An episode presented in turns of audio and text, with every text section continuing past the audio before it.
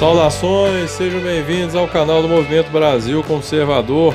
Hoje é quinta-feira, 15 de outubro de 2020. Aqui é o Henrique Oliveira. Vamos para mais uma resenha do dia. Resenha disponível em diversas plataformas, como Spotify, YouTube, Google Podcast e também, claro, sempre na nossa querida rádio Shockwave. Contamos com a audiência de todos vocês. E para você que deseja se tornar um membro do Movimento Brasil Conservador, basta acessar a descrição dos nossos vídeos que lá você encontrará todas as informações para isso, ok? Será um prazer inenarrável ter vocês conosco. E não deixem também, claro, de é, é, acompanhar as nossas redes sociais, bem como o Jornal Vera Cruz, as redes sociais do Movimento Brasil Conservador, arroba eu sou MBC, e o Twitter do Jornal Vera Cruz, que é arroba Jornal Vera Cruz, a mais nova mídia conservadora brasileira, como eu sempre digo, nunca é demais repetir, vamos apoiar as mídias conservadoras, e não depois não adianta ficar reclamando que é só a Folha de São Paulo que tem relevância no Brasil. Vamos apoiar o Jornal Vera Cruz, ok? Gente, é impossível não tratar desse assunto hoje, né? Um assunto realmente deveras inusitado, desagradável, um assunto, mas é, não tem nem como não falar do episódio onde o senador do DEM, né, Chico Rodrigues, foi pego durante uma, uma operação da Polícia Federal, né, com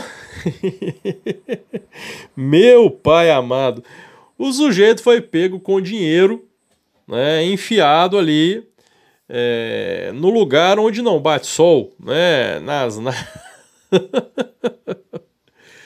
Caramba, quando você acha que já viu de tudo no Brasil, me aparece um negócio desse. É.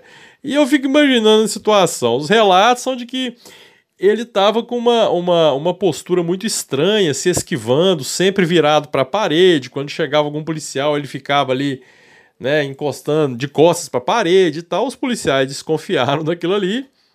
Eu só não sei como que eles decidiram quem é que iria fazer a, né, a vistoria lá para achar o dinheiro. Eu só sei que um pobre coitado lá que deve receber um adicional de insalubridade, ele merece isso, né? Foi lá e encontrou dinheiro eu fico até me perguntando quanto será que encontraram lá dentro efetivamente e aquele negócio. Será que o cara colocou nota de 200?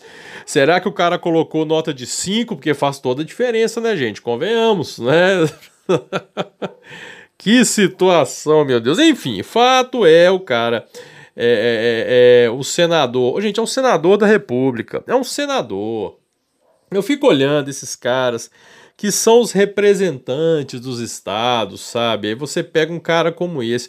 Um, o sujeito é senador da República, gente. Fátima Bezerra já foi senadora. A mulher agora é governadora de estado. Meu Deus, a mulher não sabe falar. A mulher fala golpe. A mulher não sabe falar, ela não sabe conversar. A mulher já foi senadora, agora a mulher é governadora. É, o eleitor do Brasil, sabe? Elege cada jumento e cada ser também que eu vou te contar. E aí esse cara me enfiou dinheiro lá no e sabe-se lá quanto, né? Interessante lembrar, o sujeito pertence ao DEM, né? Partido lá do, e o pessoal do MBL fazendo gracinha, partido do, pessoalzinho todo do MBL lá, ô Kataguiri, seu colega de partido aí, ó. Maia, Alcolumbre, todo mundo caladinho. Vocês imaginam se fosse alguém, né, realmente próximo? Porque tentaram julgar também essa pecha aí. Ah, o cara é vice-líder do governo lá, líder do governo no Senado, não sei o quê. Ô, gente, nós sabemos como é que funciona essa questão de liderança em Senado, em Câmara, e a gente sabe que isso não tem, vamos falar abertamente, não tem nada a ver com alinhamento efetivo né, e proximidade com o presidente. Então, tentam, tentaram, ainda tentam essa forçação de barra a todo custo aí. Ah, tá vendo? Tem corrupção no governo. Não, meu amigo, tem corrupção no Congresso. No Congresso. Né? E vocês tentando julgar essa pecha e, né? Tem corrupção no governo. Governo, meu filho, é a esfera federal, é o executivo, né? os ministros de Estado, os secretários. Isso é governo. Saiu daí, meu amigo, legislativo. Então não vem com esse papinho furado, não, né? Convenhamos, pelo amor de Deus, né? Fato é que o cara ele recebeu uma suspensão até pelo, pelo o Barroso, determinou a suspensão dele por 90 dias para que sejam apuradas as irregularidades, os crimes aí, né? E a notinha do DEM é que foi mais interessante. Fizeram uma notinha dizendo: olha, nós estamos observando a situação e havendo, né? Se houver uma comprovação de crime, maiores. Pô, se houver alguma coisa, tem que esclarecer mais alguma coisa, meu filho. O cara tava com dinheiro no. Você quer esclarecer mais o que, DEM? Mas o DEM é aquela história, né? Pô, ó, gente, ó, ó, pelo amor de Deus, sujeito que votar no DEM também, olha, Kim Kataguiri, Alcolumbre, Maia, Mandetta, o Chico Rodrigues, eu falo que a gente tinha aquele ator, né, o Chico Cuoco, né, e agora a gente tem o Chico Rodrigues, que é o Chico Cucheio, né, cheio de dinheiro, credo, meu pai. É um negócio muito surreal, a gente brinca, a gente ri, mas é surreal demais. Gente, não dá. O Brasil, a gente viu umas coisas no Brasil que não dá. É, é cara enfiando dinheiro na cueca, o outro põe dinheiro lá. Ah, não. Ó, vamos aguardar, né? Mais uma uma investigação em curso aí no Brasil agora. Espero que realmente tudo seja elucidado, esclarecido. E, gente, olha, nem tentem jogar essa pecha para cima de Bolsonaro, não, porque não vai rolar. O Bolsonaro já afastou o cara né, da liderança lá do, do, do, do governo no Senado. Então, assim, menos, tá? Para que tá feio, tá ridículo, enfim. E outra coisa, foi um negócio que, que foi bem comentado hoje durante o dia. A Advocacia Geral da União apresentou um pedido. Vocês lembram, né, que o Celso de Mello, aquele né, estrupício, que agora ele está fora do STF, gente, então agora já não é mais crime contra a democracia eu chamá-lo de estrupício e falar vai para o meio do inferno, Celso de Mello. Né? Então agora não é mais crime contra a democracia, porque ele não é mais ministro do STF. Né? Ele perdeu a sua condição de divindade.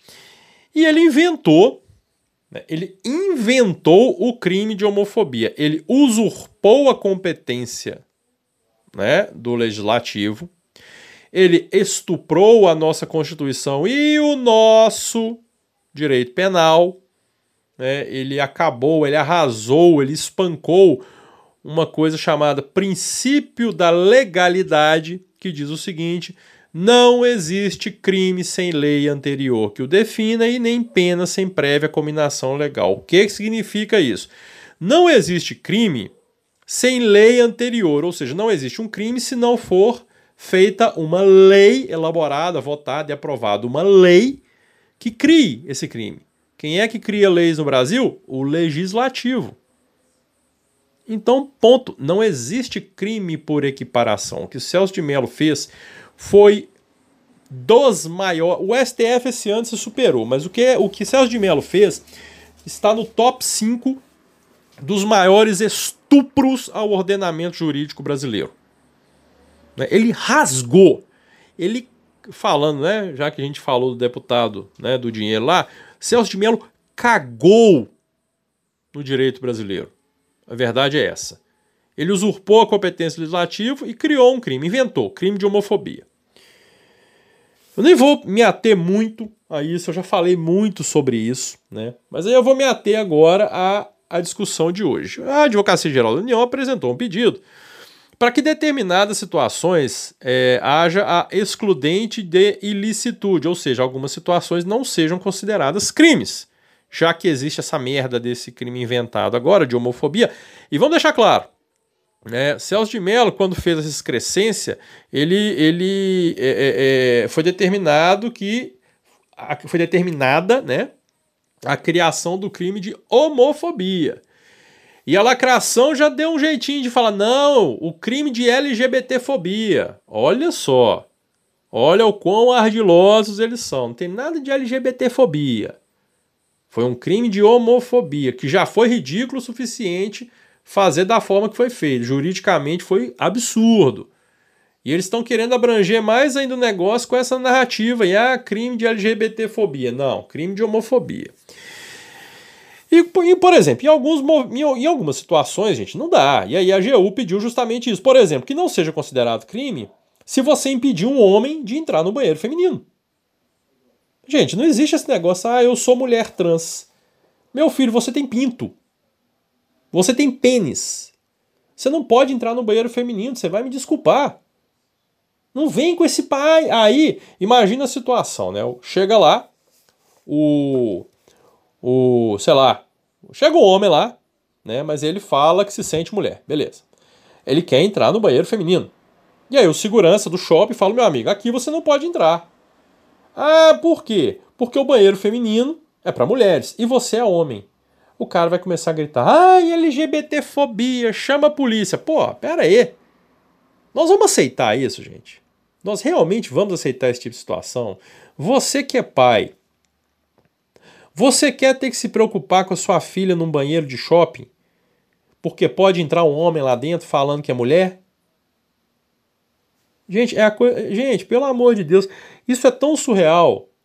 E quando eu vejo uma mulher defendendo isso, eu falo, minha filha, você não tem cérebro. Porque se a gente bate nessa tecla é justamente para proteger vocês, mulheres. Para proteger vocês. Porque vocês estão lá no banheiro, chega um vagabundo falando: Ah, eu me sinto mulher. E não se sente mulher merda nenhuma, e estupra uma mulher lá dentro porque ele pôde entrar tranquilamente no banheiro, ficou lugar comum, e aí? Aí você vai falar: ah, todo homem é um estuprador em potencial. Não, peraí, não é mulher? Gente, não dá. Não dá. São coisas inaceitáveis.